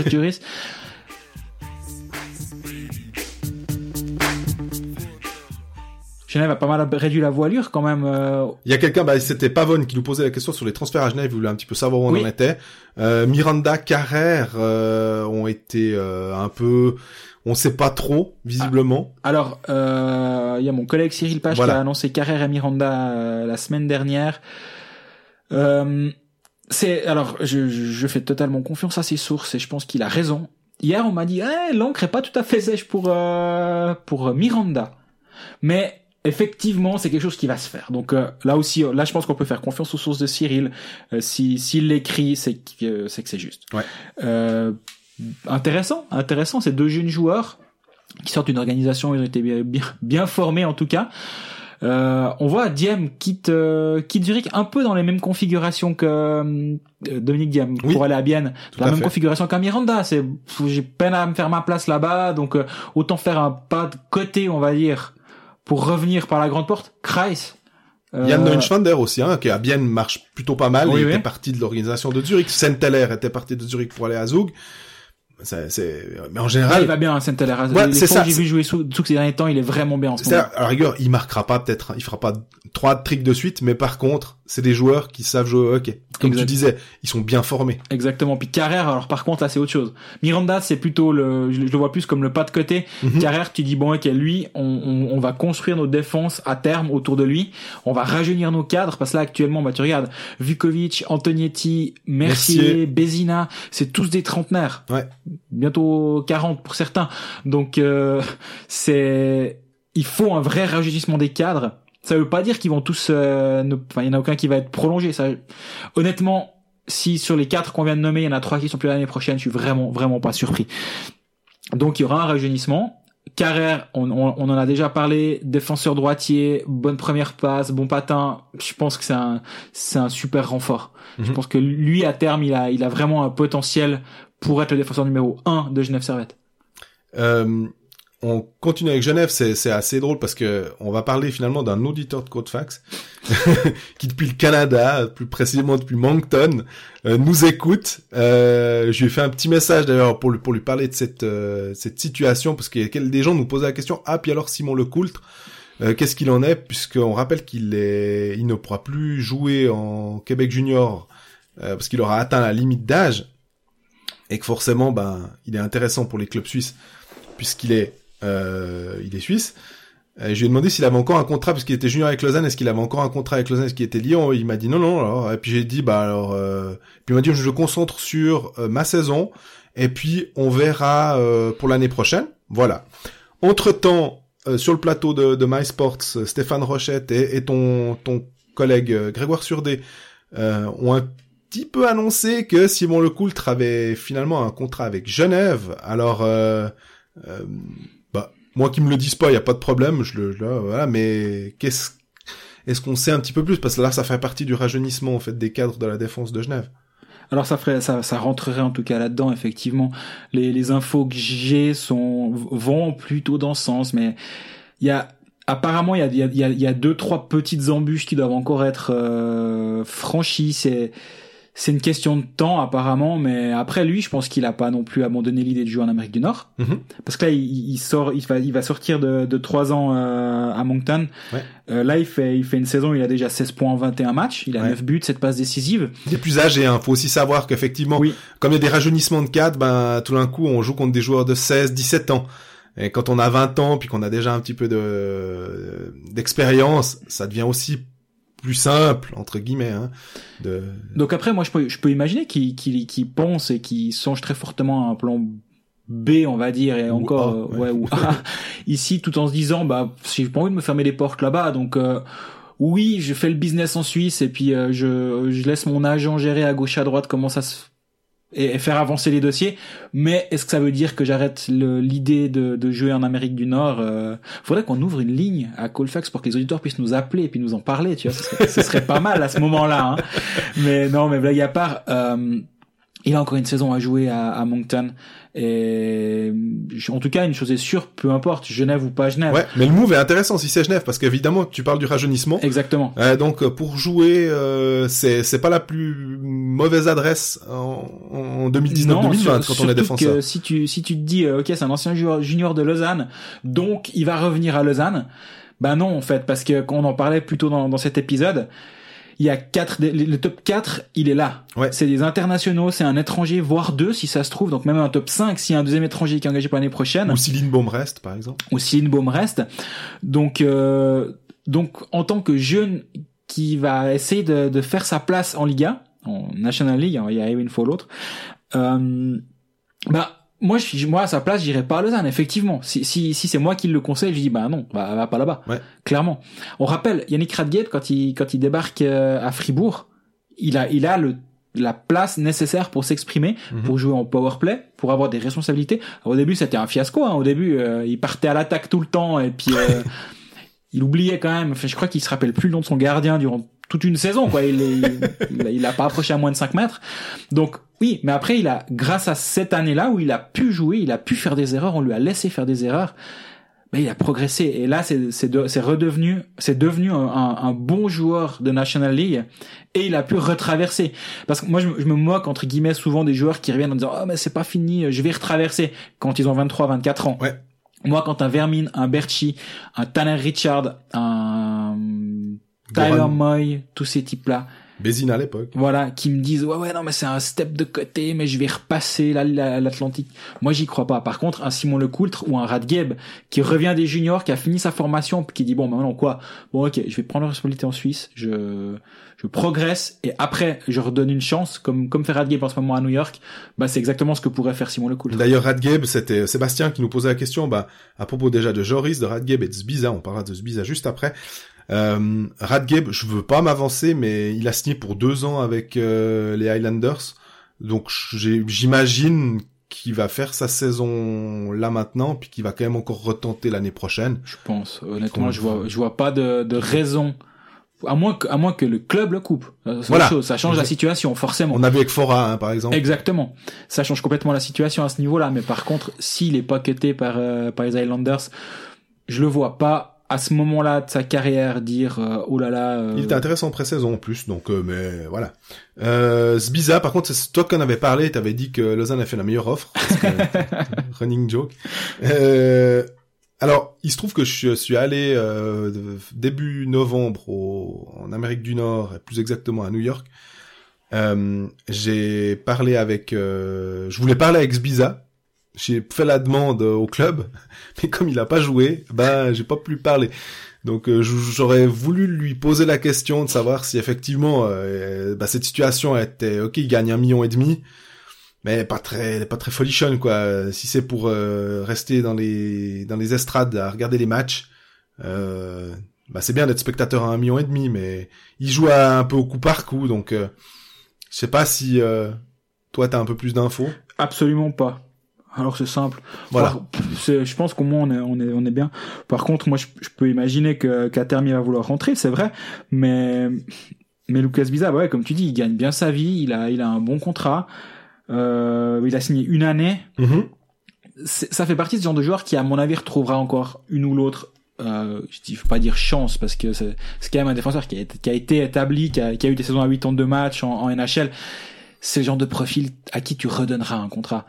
Et, et là, on parle pas d'un gars qui est trimballé de NHL à AHL. C'est encore différent. Ouais. C'est un, un, un membre de l'équipe de NHL qui, qui est surnuméraire, donc il peut, il peut avoir une valeur d'échange. Il y a, il y a plein d'options qui peuvent s'offrir à lui avant d'imaginer rentrer en Suisse. Le jour où il commence à faire l'aller-retour NHL à AHL, si l'année prochaine il, il signe un, un contrat two ways et que et qu'il commence à voir que son salaire, ben, il est plus souvent en bas qu'en haut, donc c'est ça devient ça devient moins intéressant puis qu'il arrive à ses 30 ans. Là il a 28 peut-être que d'ici une année il se posera ces questions. Moi je pense que pour l'instant pas. Après si ça se trouve demain Lugano annonce qu'il l'a signé pour 5 ans hein, c'est Ouais. pas complètement impossible.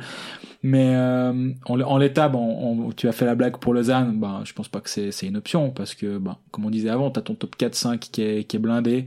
Est-ce que vraiment tu dois tu dois faire ce ce move là je suis pas sûr Quoique, euh, si c'est ton sixième défenseur, c'est Lucas Biza, je pense que tu peux voir la, la saison passée, la saison venir euh, assez, assez, tranquillement, mais je sais pas, ça, ça semble, ça, ça, ça semble tellement évident que s'il rentre, il va à Lugano. Ouais. J'ai l'impression que c'est déjà écrit. Diaz, Ouais, il rentre, il va à Zug. Ah, ouais, non. On- qu'ils ont de l'argent. Mais j'ai aucune info à, ce sujet parce Non. que je me suis même pas posé la question, Ouais. je dois avouer. Mais puis alors je, je mettrais aussi un bémol, mais ça c'est plus personnel sur les clubs de National League qui pourraient vouloir mettre un, faire un pont d'or. C'est quand même un défenseur plutôt défensif. Donc euh, à un moment euh, punaiser des, des types à, à la bande, euh, il est, il est pas forcément réputé pour avoir euh, une première passe euh, exceptionnelle. Mhm. Maintenant, je pense qu'il est tout à fait capable en Suisse d'avoir une, une première passe au-dessus de la moyenne, hein, c'est possible. Maintenant, casser sa tirelire pour un même 5, tu vois, 50 contrats pour un un gars que tu vas mettre euh, comme euh, ils appellent ça shutdown euh, défenseur, donc quelqu'un qui est plus qui est censé éteindre les attaquants adverses. Voilà, c'est pas forcément les profils que tu vas le plus payer euh, Mhm. dans, dans ton équipe quand tu fais ton. Non, je suis d'accord. Quand il est venu durant le lockout en Suisse, il avait euh, 30, une trentaine de matchs, une grosse dizaine de points. On peut pas dire qu'il a flambé, Non, mais il a, il a, il avait fait bonne impression. Moi, je m'attendais, honnêtement, je m'attendais pas à ça. Hein. Je Ouais. m'attendais à ce qu'il soit encore moins bon offensivement. Mais il a cinq buts, euh, quelques passes décisives. Il avait, il avait fait le job. Mais et à Lugano d'ailleurs, c'est d'ailleurs pour ça que t'as tellement l'impression quand il va revenir, ce sera là-bas. Mhm. C'est, je sais pas, ça, ça semble une évidence, mais mais, mais pour l'instant, il n'y a pas d'infos et j'ai pas l'impression que c'est un nom actuellement sur le marché, mais je peux vraiment me tromper sur ce cas-là parce que je, je suis pas très bien renseigné. On avait parlé aussi de certains nous, nous posaient la question l'autre fois euh, entre les deux émissions euh, les joueurs qui sont en Québec junior majeur. Alors on, on rappelle que ben, on a parlé de Simon Lecoult. L'autre possibilité c'est Philippe Kourachev, Oui. euh, qui est à- au Québec euh, Rempart. Oui. Euh, il a été drafté par euh, Chicago, quatrième ronde de la, de la dernière draft. Euh, il a fait le camp d'entraînement. Euh, on nous a aussi posé la question sur Nico Gross, mais Nico Gross, il a, il a 18 ans et puis de toute façon, il va, il va, il va continuer. Il peut encore faire quelques années euh, en Amérique du Nord avant de penser éventuellement rentrer en Suisse. Euh, on sait aussi que par exemple Théo Rochette, lui alors, si il est drafté premier tour, deuxième tour, très haut, mais qui se fait pas une, une place en NHL, est-ce qu'il retournera en junior pour une troisième année ou est-ce qu'ils diront ah bah non, on va plutôt aller en Suisse parce qu'on a cette possibilité là. Euh, ça c'est possible. Euh, mais ça, alors là, c'est de la, vraiment de la musique d'avenir. On s'é- s'égare un petit peu, mais, mais Kourachev, moi, j'ai rien entendu, mais je pense que ça veut pas dire parce que j'ai rien entendu que les clubs suisses sont pas euh, très Non, présents sur lui. euh, C'est un ancien junior de Berne, là aussi. Tu te dis, est-ce que est-ce qu'il va pas revenir dans le club qu'il a formé euh, avant avant de partir en Amérique du Nord? Après, il est parti encore à Getse, effectivement. Donc, Oui. euh, ouais, c'est c'est c'est pas impossible. Moi, là aussi, ça fait partie de ce genre de joueur que j'ai pas vu jouer, que Mhm. il, il a fait les les mondiaux M20 l'année dernière. Donc il, il, a, il, a, il a des bonnes bases. On voit qu'en qu'en Ligue Junior, il fait une première saison à 54 points. C'est quand même pas mal. 60 la deuxième saison. On se rappelle aussi que Tim Vizer et Kai Schwery avaient fait des saisons superbes en Québec Junior. Oui. Euh, Tim Vizer, il est euh, en Swiss League et puis euh, Cachevery, il est à Rapperswil. il a là. Rapperswil puis il joue pas beaucoup. Un but, zéro assist. Je tiens à m'excuser au- auprès de toutes les personnes qui ont pris un pari sur Cachevery avant la saison à cause de moi sur, sur Hockey ouais, Manager. tu peux, tu peux. Mais j'ai perdu aussi. Hein. Bon, je l'ai vite viré, hein, évidemment. Mais, mais moi, je croyais vraiment qu'il allait, il allait se relancer là-bas. Encore une fois, on se rappelle ces débuts de saison où on nous le vend à Genève et à raison sur le début de saison comme leur, leur Lino Marchini. Oui. Ah, c'est un attaquant un peu petit, mais il, il joue bien. Il, s'il est ça, il avait le casque, il avait le casque jaune après, ouais, voilà, après une dizaine de, de matchs et plus rien. Il a éteint la prise et puis, euh, puis du coup, ben. Ouais, c'est c'est étonnant ces joueurs qui reviennent. C'est tout tout n'est tout n'est pas d'or effectivement. Et mais Kourachev, je j'arrive j'arrive pas à savoir ce qui va se passer avec ce joueur non plus.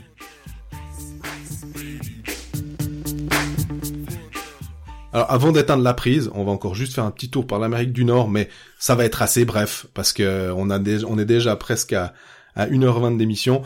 Euh, Timo Meyer, qu'on avait vu avec Greg euh, au championnat du monde à Copenhague, parce qu'on va pas parler des, des, des- forcément des autres joueurs. On, on a euh, pas mal de joueurs qui ont de la peine, hein, Fiala, euh, euh, André Niederreiter. Niederreiter, voilà, qui ont, qui ont, qui ont été vraiment très bons à Copenhague et qui là traversent une période plus difficile.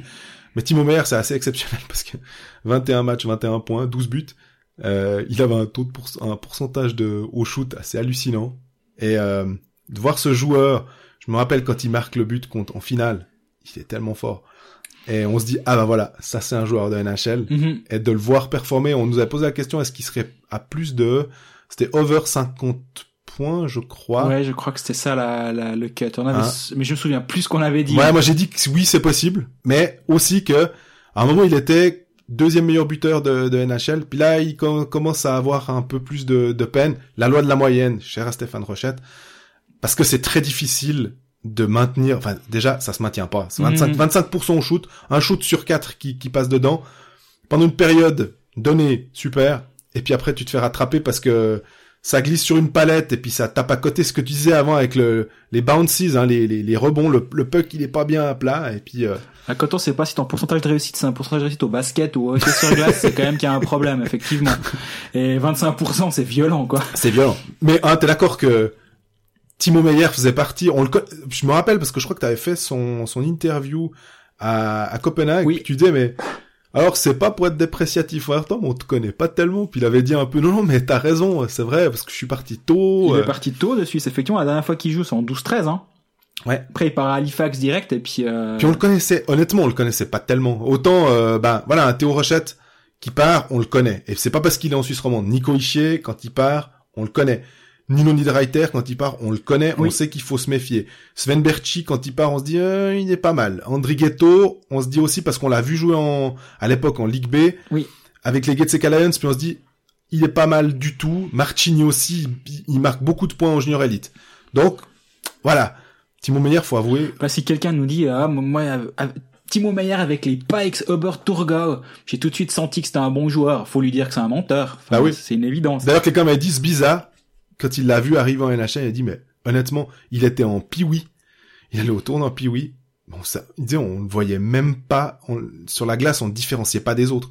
Donc voilà, ça me fait, ça me fait sourire de, me dire qu'après, ces joueurs ont des très grandes carrières, puis comme quoi, l'évaluation des fois de jeunes à 12 ans, euh, ouais, c'est- Et on rappelle, Timo Meyer, il a 22 ans. C'est aussi ça, en fait, qu'on a, qu'on a tendance à oublier. Ça fait tellement longtemps qu'il est parti. Il a que 22 ans actuellement. Ouais. Et il performe déjà à ce niveau-là.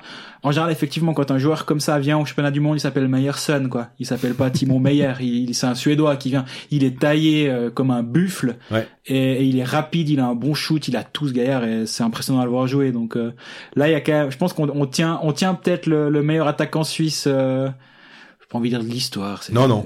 parce qu'il y a quand même Nico Ischier aussi. Voilà. Mais buteur, alors par contre, là, je pense qu'on y est.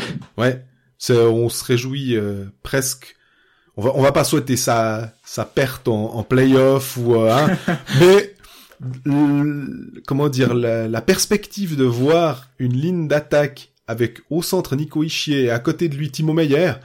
J'avoue que ça pourrait être assez alléchant à... De bêta à l'aile gauche, ça reste quand même la meilleure ligne de, de l'équipe. Hein.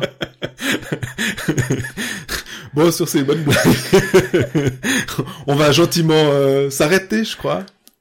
Bah voilà, écoute, euh, oui, je pense que c'était c'était un bon un, un, bon mot de la fin, à mon avis. Euh, comme d'habitude, on est on est toujours euh, présent sur les réseaux sociaux pour euh, pour échanger durant la durant la semaine. Vous pouvez nous poser toutes vos questions. Ben ça ça nous ça nous permet nous aussi d'avoir des, des thématiques à aborder. Euh, pas que pas qu'on en manque, hein, mais ça nous fait penser à des choses peut-être auxquelles on n'aurait pas pensé. Donc on vous remercie encore et n'hésitez pas à vous abonner à notre chaîne sur Spotify, iTunes, SoundCloud. SoundCloud et à Twitter, nous suivre, Facebook. Et, à nous suivre Twitter, Facebook, Instagram. Et puis bah d'ici la semaine prochaine, euh, bonne bon bon hockey. Bon hockey.